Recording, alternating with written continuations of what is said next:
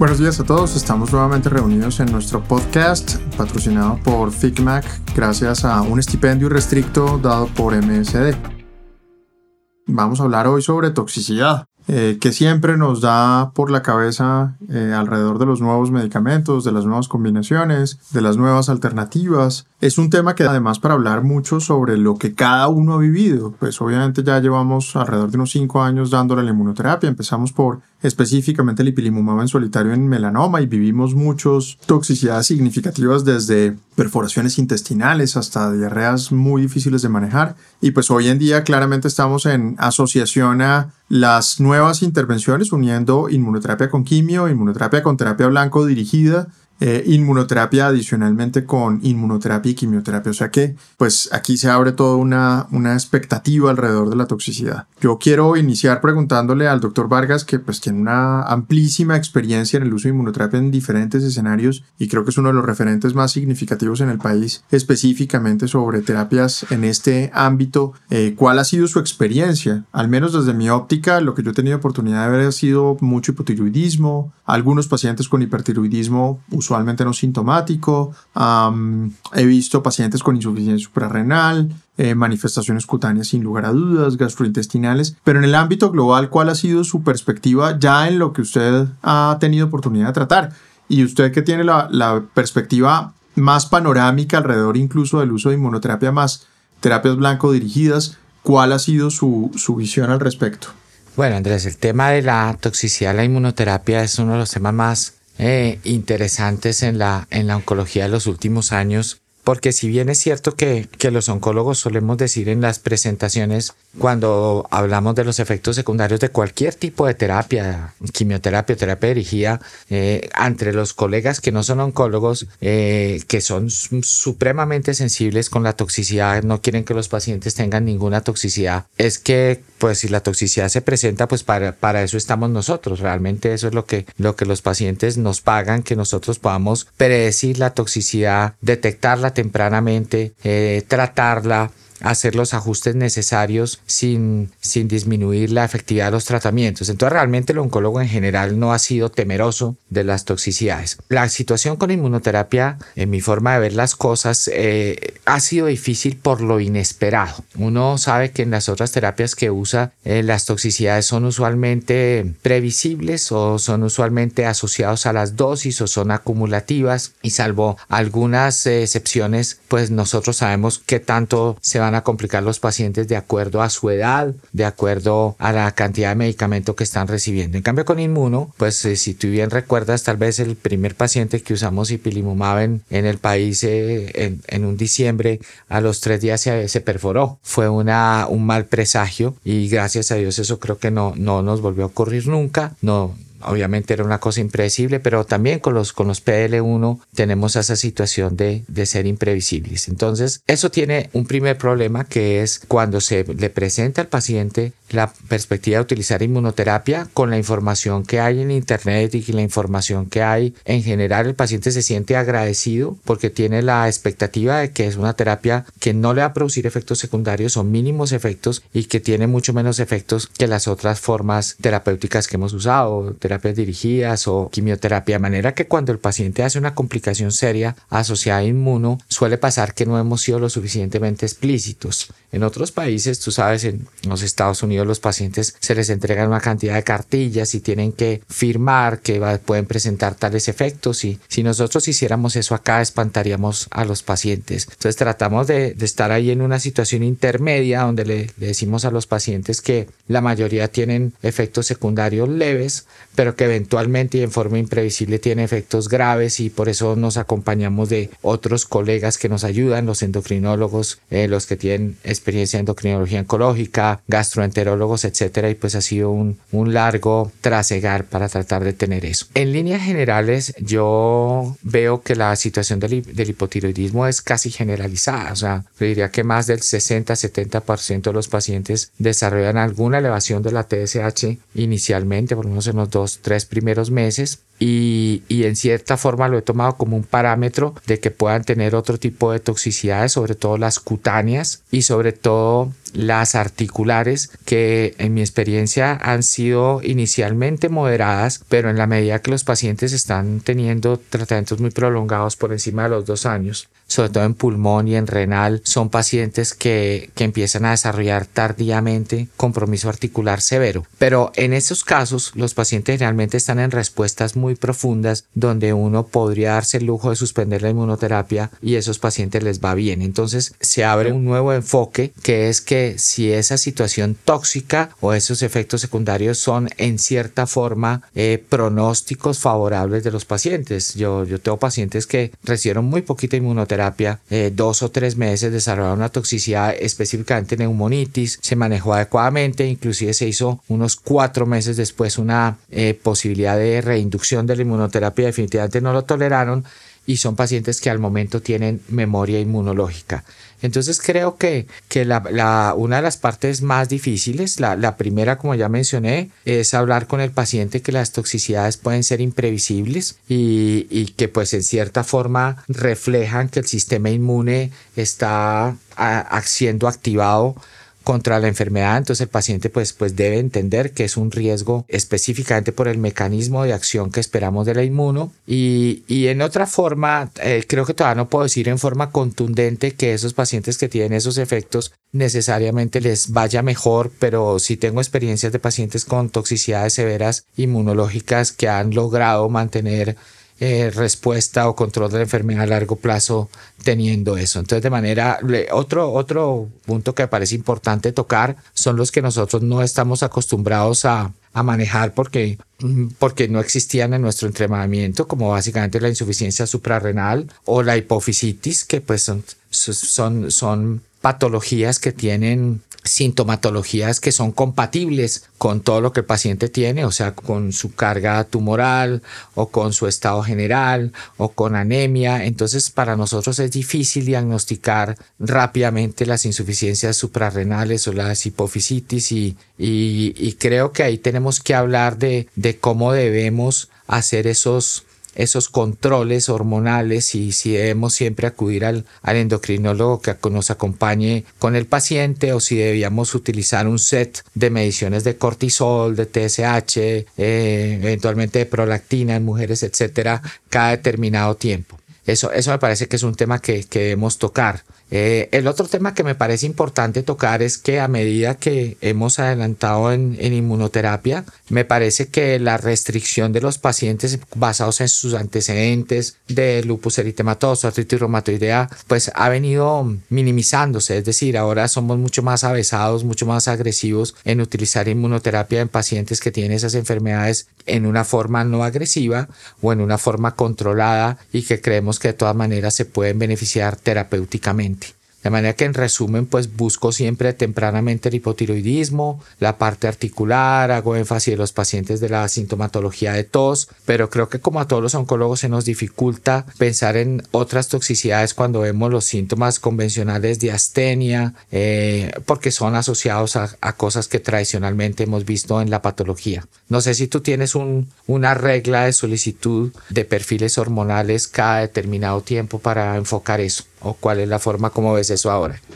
Pues lo que hemos ido aprendiendo progresivamente, digamos, en el ámbito de la oncología torácica, pues donde el uso de la inmunoterapia suele ser masivo, es que tal vez el mayor impacto, al menos de lo que vivimos nosotros, está relacionado sin lugar a dudas con la, con la neumonitis. tal vez el, el, estudio que siempre me viene a la cabeza es el estudio del Immunotox que fue hecho por Michotti y por Benjamin Bezat y se publicó hace relativamente algún tiempo en el GTO y, y pues lo que vimos es que incluso ah, hay algunas condiciones que favorecen ello, entonces obviamente la coadministración de la radiación, aunque ahí tenemos datos que pues obviamente son controvertidos, como los que provienen del estudio Detered, eh, obviamente a través del Pacific, que no mostró un incremento muy significativo y demás. Ahora, cuando pensamos en, en toxicidades realmente significativas, no aquellas que vemos usualmente en el grado 1 o 2, sino las que consideramos realmente significativas, pues siempre vale la pena tener en cuenta, evidentemente, las que están relacionadas con el sistema nervioso central, la toxicidad musculoesquelética, la hepática. Yo solamente he tenido un par de pacientes que recuerde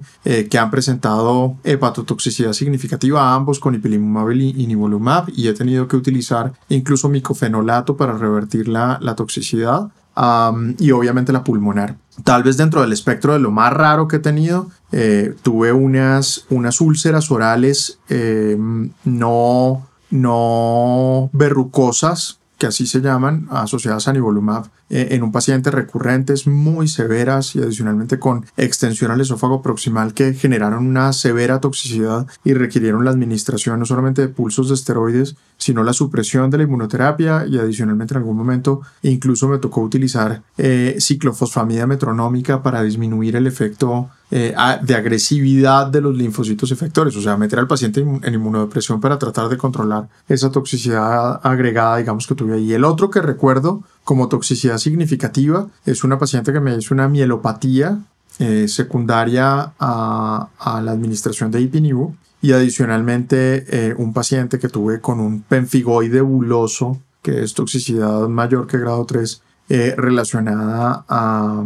la administración de pembrolizumab en mantenimiento. Y en todos los casos realmente se ha podido manejar con la administración de los esteroides. en algunos casos he tenido que utilizar infliximab que funciona bastante bien en la toxicidad gastrointestinal moderada severa. Eh, cuando se hace recurrente, pues obviamente no, no se puede manejar en la, en la característica habitual que siempre utilizamos. Ahora, lo importante que siempre debemos tener en cuenta es que la gran mayoría de los eh, patrones de toxicidad significativos se desarrollan de forma regular alrededor de los primeros dos meses, en las primeras 8 a 10 semanas. Hay algunos pacientes que tienen toxicidades tardías que suelen ser infrecuentes, suelen ser menos del 5 a 8% de forma regular que eso es importante mencionarlo. Dentro de las tardías habitualmente pues lo que vemos es lo asociado con la piel, con el tracto gastrointestinal, en, alguna, eh, en algún sentido específicamente con, con, las endocrinas y dentro de las endocrinas especialmente la toxicidad suprarrenal eh, relativa tardía, eh, la diabetes inducida por el fallo endocrino del, del, del, páncreas, inducido por la inmunoterapia. Yo he tenido algunos pacientes que han hecho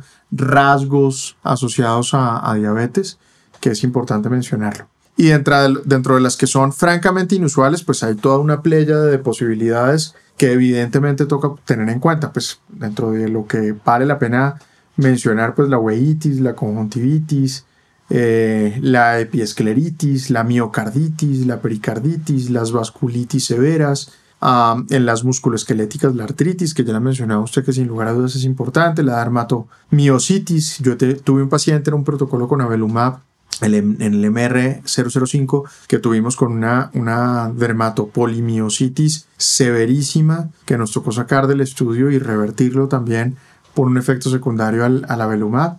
Las neurológicas, yo no he vivido la primera, pero pues están escritas las neuropatías crónicas, el Guillain-Barré,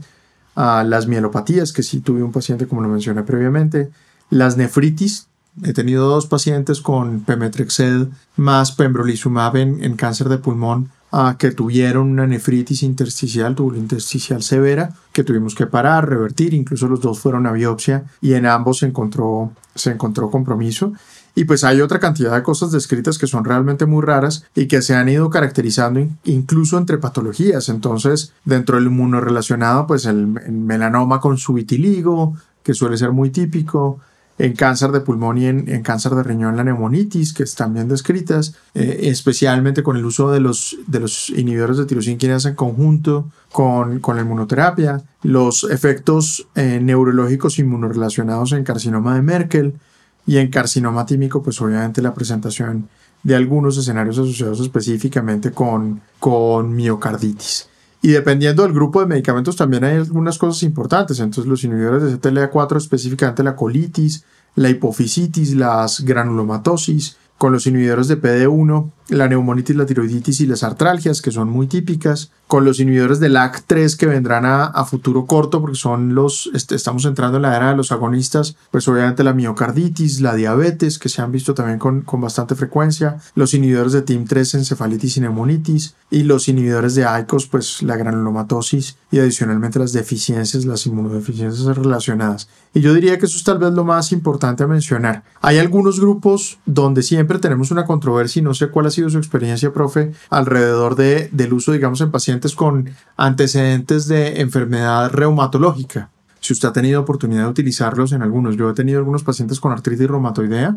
eh, inactiva los cuales he utilizado. He tenido o tuve un paciente con un lupus discoide en el cual utilicé inmunoterapia con seguridad, o sea, no me pasó nada raro. He tenido muchos pacientes con, alteraciones por eh, de Hashimoto en los cuales he utilizado inmunoterapia sin problemas, sin riesgo, pero hay ahí un montón de pacientes en, en el camino donde se los encuentra uno con otras cosas, espondiloartropatías, eh, lupus eritematosos sistémicos, Ah, ¿Cuál es su perspectiva? Si en los pacientes que están inactivos o no, definitivamente ninguno. Hay mucha información especialmente derivada de cáncer de pulmón alrededor de que cuando el paciente tiene una enfermedad reumatológica que se considera moderada, severa, y si utiliza la inmunoterapia, pues el riesgo de que se reactive la enfermedad es más o menos alrededor de un 35-40%. Eh, si se suspende la inmunoterapia y se vuelve a reutilizar, el riesgo de que tengamos complicaciones severas es casi de un 50% y la mortalidad aumenta 3-4 veces. No sé cuál ha sido su experiencia en eso. Yo la verdad es que he tenido un número circunscrito de pacientes, pero sí he visto aumento de la toxicidad en, en, en algunos casos y pues evidentemente inactividad en los otros. Hasta el momento he tenido experiencia básicamente con artritis reumatoidea controlada y con dermatomiositis también con pacientes con tiroiditis de Hashimoto y, y pues con, con, el tiempo mm, creo que hay dos tipos de pacientes, los pacientes que están controlados sin tratamiento y los pacientes que están controlados con tratamiento reumatológico no asociado a corticoides, por ejemplo metotrexate o cosas así y, y realmente hasta, hasta ahora eh, he utilizado la inmunoterapia en, en algunos casos, eh, creo que en general por debajo de los 10 casos en total, pero, pero no, no he tenido afortunadamente la, la activación del, del, fenómeno autoinmune en esos pacientes. Por supuesto que se habla muy bien con el paciente que conozca el riesgo, pero pues generalmente el, el balance de riesgo-beneficios está a favor de tratar la enfermedad tumoral que son generalmente enfermedades agresivas con expectativas de vida relativamente cortas y el paciente entiende la situación y la, y la acepta. Afortunadamente no he tenido la, la miocarditis. Eh, de, las, de las más frecuentes, de las severas, he tenido neumonitis, mm, la alteración de la función hepática, que, que en cierta forma es, es, es, una visión un poco sesgada, porque a veces uno ve esa elevación, pero como el paciente está asintomático, pues no es lo mismo que los pacientes con neumonitis que son pacientes claramente sintomáticos o la nefritis que también es muy muy retadora porque porque son pacientes sobre todo pacientes con carcinoma renal que generalmente son monorrenos entonces no, no creemos. Y, me causó curiosidad lo que mencionaste que muchas veces terminan en biopsia porque nosotros no nos es fácil saber si es una toxicidad inmunológica o por las comorbilidades que tienen los pacientes. Pero pero creo que la situación es ahí de hacer el monitoreo